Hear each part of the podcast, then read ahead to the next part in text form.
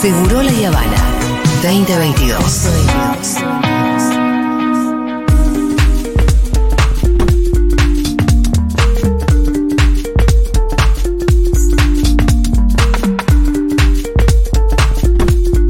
Estoy contenta porque acabo de entrar a la página del eh, 35 Sí. ¿Es así? Encuentro plurinacional de mujeres lesbianas, trans, travestis, bisexuales, intersex y no binarias. Me encanta porque eso de traducir un número a eh, 35 y demás, Sí. yo con los Oscars Sí. lo tengo clarísimo. Lo tenés muy claro. Entonces te digo, no, la cuarta entrega. A mí se me va con, con los encuentros. Me voy clarificando. Aunque obviamente que el nombre es cada vez más largo porque cada vez más inclusivo el encuentro. Y bueno, faltan. lo que me gustó es que entras a la página y dice faltan 3 días, 6 horas, 48 minutos. Ay. Hay con un countdown. Hermoso. O sea, el countdown es de manija, ¿viste? Em, bueno, y esta vez, mm, ustedes ya lo habrán escuchado más temprano, Futurock va a enviar a un equipo especial compuesto por Rochi Criado, Poli Sabates, Cami Coronel y Connie Cajide em, a cubrir el encuentro eh, a lo largo de esos tres días, que son tres días, bueno, muy especiales para el movimiento feminista, muy fundamentales también. Alguien que sí, que está desde ahí hace mucho tiempo, que además escribió, creo que fue su tesis doctoral, ahora me lo va a recordar. E hizo un Pero podcast. Escribió un libro e hizo un podcast. Eh, es Amanda Alma, periodista de Radio Nacional, lesbiana y feminista. Amanda, ¿cómo estás? Hola Julita, ¿cómo estás? Bien, ¿vos? Bueno, ¿Cómo un podcast para Futurock. Claro. Que se- eh, ahora se me viene territorio Liberado. liberado. Ahí está. Ahí está. Estaba por decir territorio comanche y dije, hay algo que no está bien. tendría que ser, es más, tendría que ser territorio porque Huarpe, Comechingón y Ranquel. Claro. Sí, tendría que ser muy amplio. Sí, Cada vez más siglas, más palabras. eh, sí, Sí. sí, esto es cierto. Te escucho bajito, Amanda, a ver si me puedes subir un poquito, Diego. A ver. mm, Bueno, em, Amanda, contábamos, vos habías hecho el podcast Territorio Liberado con Futurock. Em, quienes están por ir al encuentro, yo se los vuelvo a recomendar, lo buscan como Territorio Liberado. Es eh, un podcast que consta de varios capítulos, haciendo un poco el recorrido de, bueno, la historia de los encuentros, los encuentros que fueron hitos y mojones, el primer encuentro. Recordanos un poco, Amanda, ¿cómo, cómo fue que armaste esa historia? Bueno, lo que pasa es que es una historia difícil de contar porque tiene muchas, muchas perspectivas, muchos puntos de vista, es muy multidimensional. Pero hay momentos que cambian radicalmente el curso de la historia de los movimientos. Uno que ha sido muy importante, sin duda el primero, porque inició un proceso que es impresionante en estos días cuando me toca rememorar bastante los encuentros, como muchas compañeras se dicen, Ay, Aman, te escuchamos re mal. Te vamos a tratar de llamar por otro lado, dale. dale, dale. por perfecto. WhatsApp, aguanta un segundo. Excelente. Eh, sí, la verdad que viste que no, cuando es así, no. Bueno, yo decía lo de territorio Huarpe, Comechingón y Ranquel, porque en este encuentro, que es en San Luis, dice octubre 2022, San Luis, territorio Huarpe, Comechingón y Ranquel. Es decir, también en la, en la inclusión eh, se expande hacia otras identidades, es decir, mujeres ya, y más que eso, lesbianas, trans, travestis, eh, bisexuales, intersex y no binarias, también se expande lo que son los territorios, no es solo San Luis. Es buenísimo. territorio Huarpe, Comechingón y Ranquel. Y digo, me parece importante, pensando en la nota que hicimos hace un rato eh, a Mauro Millán, cómo estos encuentros construyen otros sentidos, ¿viste? Porque mientras que en el sur vos tenés a toda la policía persiguiendo eh, en un territorio mapuche, a una comunidad mapuche y generando represión y llevando. Sí, y Acá deteniendo, y deteniendo mujeres. y deteniendo mujeres con sus niños. Eh, acá lo que tenés es todo lo contrario, como una reivindicación también de esos pueblos Sí, originarios. y, y ahí es donde podemos entender que no es lo mismo en cualquier, digo, que sea en cualquier lado el encuentro. Sí. Que cada lugar que sea el encuentro tiene sentido y cobra Tiene sentido a por su partir de territorio. La cuestión del territorio. Totalmente. Amanda, a ver ahí. Hola, a ver si me escucha sí. mejor. Y ahora, pero ahora como si estuvieras acá sentada. Como si estuviéramos en- Sí. ahí, en el mismo lugar. O en una peña en San Luis.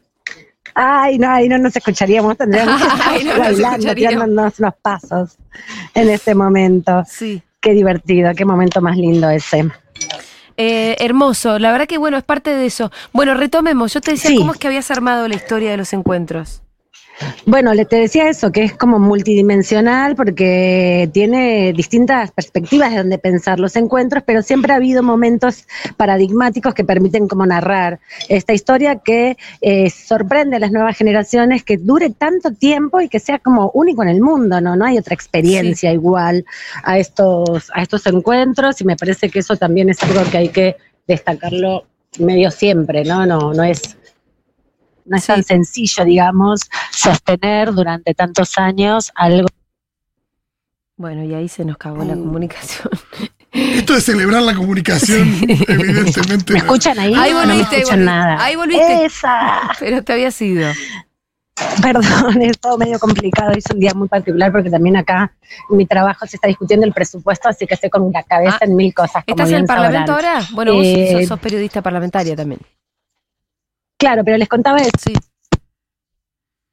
que eh, el, el encuentro tiene esa particularidad y que también hay momentos paradigmáticos, ¿no? Uno de ellos es la, el inicio, porque era un contexto donde ahora que está tan de moda revisar el año 1985 con los juicios Sí. a los genocidas. En ese contexto, al año siguiente se arma el primer encuentro de mujeres, Mira. se estaba reconsolidando la participación democrática popular. Y también Argentina participaba fuertemente en organismos internacionales con la recuperación democrática, tratando de sumarse al concierto de las naciones. Entonces había algunos lineamientos sobre la protección especial hacia las mujeres. Eh, en esas décadas había sido una reunión muy importante de Naciones Unidas que estableció no solamente la Convención contra la Violencia de Género, la CEDAW, sino mandó a los Estados miembros a, bueno, llevar políticas públicas, desarrollar acciones que eh, que den cuenta de la desigualdad entre los géneros. Y las mujeres que fueron ahí, muchas de ellas radicales, muchas también feministas, algunas cuantas peronistas, que estaban formando parte de esos organismos institucionales, vinieron a la Argentina con ese mandato, con esa experiencia, con esa mirada de que había que organizar el movimiento acá y que también había que pedirle a los estados, al Estado argentino, que se ponga las pilas, digamos, ¿no? con, con todo lo que se había vivido hasta este momento y que había muchas situaciones como, por ejemplo, no había divorcio en la Argentina, Claro, claro. no había patria potestad compartida, o sea, las mujeres no tenían derecho sobre los hijos. Estábamos recién saliendo de la dictadura. Exacto, había mucha violencia y también muchos re- muchos derechos relegados y un movimiento argentino se caracteriza por eso, ¿no? Tener intensidad política.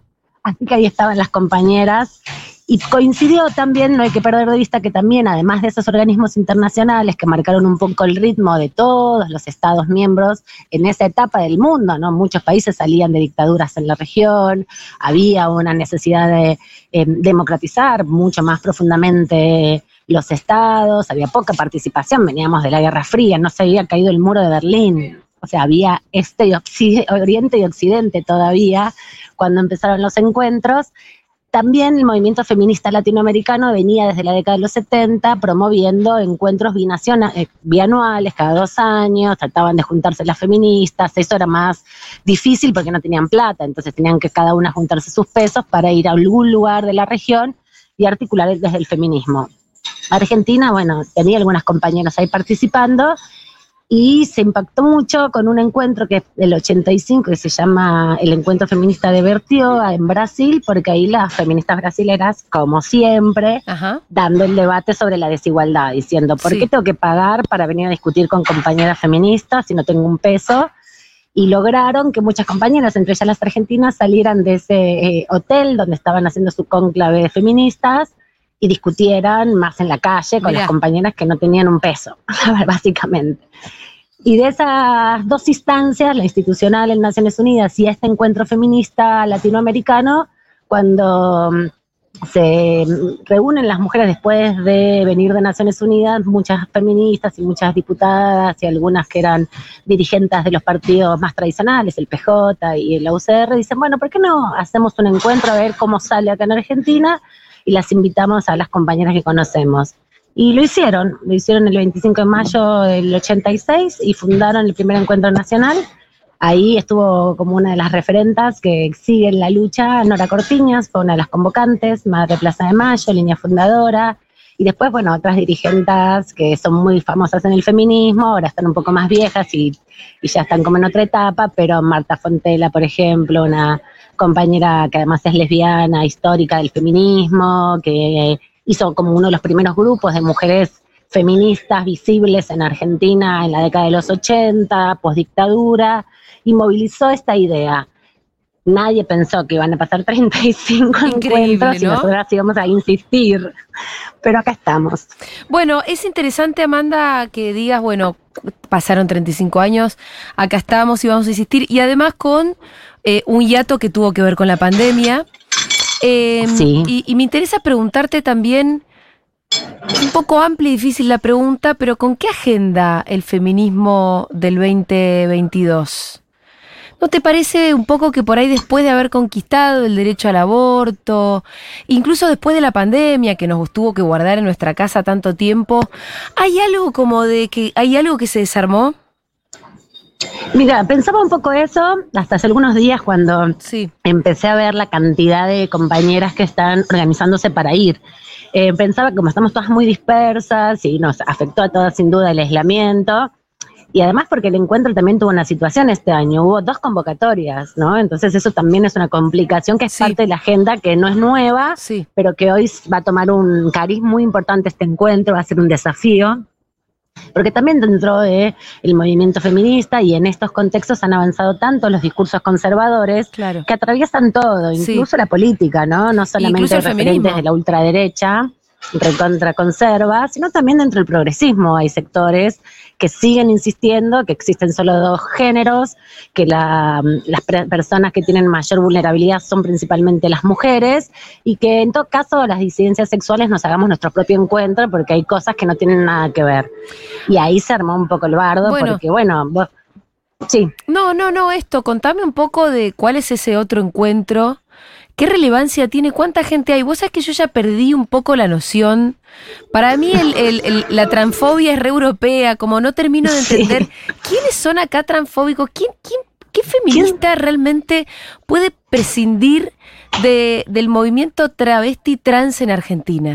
¿Qué, qué película Bueno. estuvieron mirando todos estos Sí, años, viste? pero vos sabés bien, Julia, que este continente está muy atravesado por una mirada religiosa, no solamente católica, muy evangélica, y eso avanza Sí. fuertemente. Lo estamos viendo en Brasil de una manera, digamos, eh, contundente, y con esta construcción que también atraviesa Ecuador, por ejemplo, con los discursos que intentan instalar que hay una ideología de género y no hay una lucha por derechos y una lucha por el reconocimiento justamente de la diversidad de las identidades.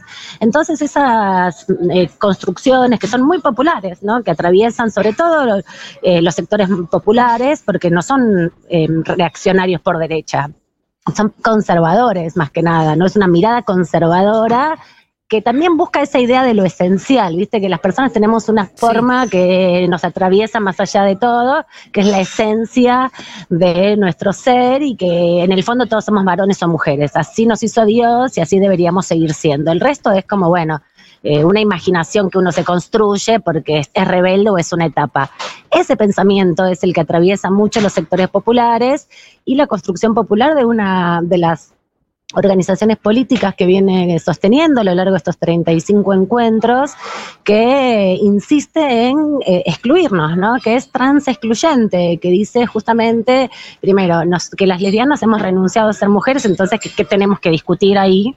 que las personas no binarias se terminan definiendo para un lado o para el otro, porque si no son varones o mujeres, entonces definan a dónde quieren estar, y que las personas trans, en definitiva, su naturaleza las condiciona. Ese es el discurso que está de trasfondo, ¿no? Que afecta y que además, ¿sabes qué dicen?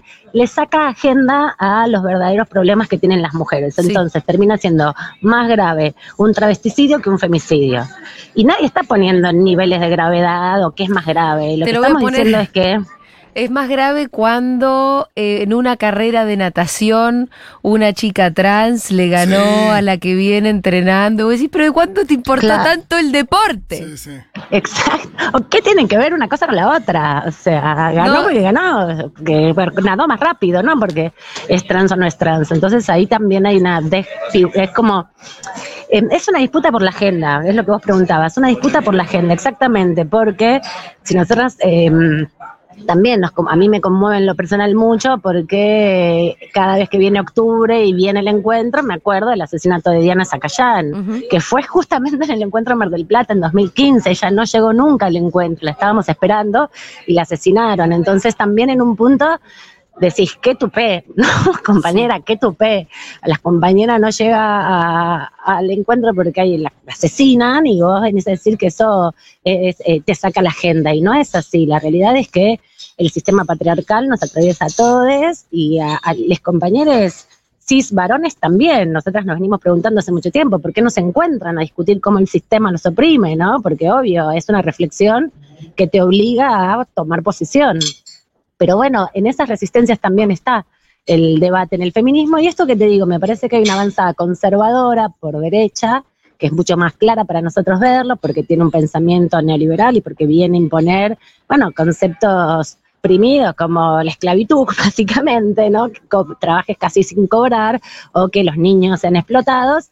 Y otro que viene también con un discurso muy fuerte, para mí, encarnado también en el, avance de los discursos religiosos de eh, los evangélicos, sobre todo en movimientos evangélicos, que buscan volver a la naturaleza. Y nosotros estamos en contra en un punto de la naturaleza porque venimos cuestionándola, tenemos una mirada crítica sobre la naturaleza no sobre las plantas, digo, sobre esta idea de que hay algo natural, porque somos seres humanos y porque construimos socialmente, y porque la historia lo demuestra así, no hay nada natural en, el, en la humanidad, sino más bien construcción constante. Para eso volvemos a la época de las cavernas y ya está. Claro, para eso, ¿para qué hicimos celulares, no? ¿Para qué vamos a andar googleando? ¿por, qué ¿Por qué vivimos en una cultura? Volvamos a la época de las cavernas a ver si estás contenta. Eh, Aman, no tengo mucho más tiempo. Vos eh, me imagino que vas para allá. Sí, voy para allá, voy así también porque tengo mucha expectativa de ver cómo nos reencontramos después de mm. dos años y también ver si esto va a tener una influencia hacia adelante, porque me preocupa realmente que, que intenten destruir un movimiento que nos ha traído realmente mm, una renovación, digamos, en la construcción colectiva de la democracia argentina. Así que voy a ir. Excelente. El otro encuentro, yo te preguntaba por em, su relevancia eh, en términos numéricos, incluso me atrevo a preguntarte si es que sabes, por esto, porque yo no, no, no tengo contacto con esa parte como transodiante. Vos me decís, bueno, el lado de los evangélicos es muy numeroso, pero de vuelta, yo digo, o sea, no, no, no, no termino de entender por dónde viene. Sí, sí, es que es indignante también, porque no puedes creer que todavía hoy, con todas las discusiones que ha aportado justamente al derecho a la identidad de este país, no solamente desde la perspectiva del derecho a la identidad sexogenérica, sino al derecho humano básico de que todas las personas sepamos quiénes somos y construyamos también desde ahí nuestra propia subjetividad, que estas cosas sucedan. Mira, yo entiendo que el segundo encuentro que está convocado para el feriado de noviembre viene desinflándose con mucha fuerza durante todo el año. Hubo un trabajo muy fuerte de la comisión organizadora que intentó unificar criterios que intentó, bueno, que justamente desestimar que se rompa el encuentro con una mirada tan violenta. Entonces, eh, lo que yo intuyo hasta ahora no tengo la certeza, pero sí lo que fui recabando información es que se está desinflando bastante el segundo encuentro y es muy probable que eso se termine diluyendo, ¿no? Porque eh, además para la provincia de San Luis es mucho esfuerzo garantizar dos encuentros. Porque es toda una sociedad de movimiento para que nosotras podamos estar ahí. Así que me parece que se está desinflando. No quiere decir eso que la organización que está impulsando que eso suceda igual haga una reunión de su espacio. No creo que llenen y convoquen a otra gente porque todo el mundo está yendo para octubre porque además está haciendo una fecha muy paradigmática y este año hay cuatro días de feriado, así que va a ser el fin de semana largo más largo de la historia de los encuentros también. Amanda, eh, te mandamos un beso enorme, pasará muy bien, ojalá que te cruces con nuestra comitiva. Sí, las voy a encontrar seguro porque son eh, imposible de, no, no, encontrar esas compañeras. La FUTU siempre está presente desde su fundación, así que una alegría que las nuevas generaciones sigan bancando ahí el proyecto y vayan en representación. Además vamos pasando un poquito la posta también. Eh. Me parece genial, es la idea. Quiero volver a recomendar Territorio Liberado, el podcast eh, que hizo Amanda Alma para Futurock sobre los encuentros. Son cuatro capítulos, ¿no es cierto? Sí. Eh, Cuatro, sí. Son cuatro y la verdad que si están así manijas, es la primera vez que van o no, yo realmente lo recomiendo porque es una especie de bitácora, de hoja de ruta, de saber a dónde estás yendo, ¿no? De entender esos, vos caes en el número trigésimo quinto encuentro y, y entender un poco cómo se llegó a, Claro. a- a que haya 35 años de historia ahí atrás. Un beso enorme, Amanda Alma. Beso para ustedes, un besito, chau. Un besito, era Amanda Alma, periodista de Radio Nacional, lesbiana feminista y bueno, además autora del podcast Territorio Liberado.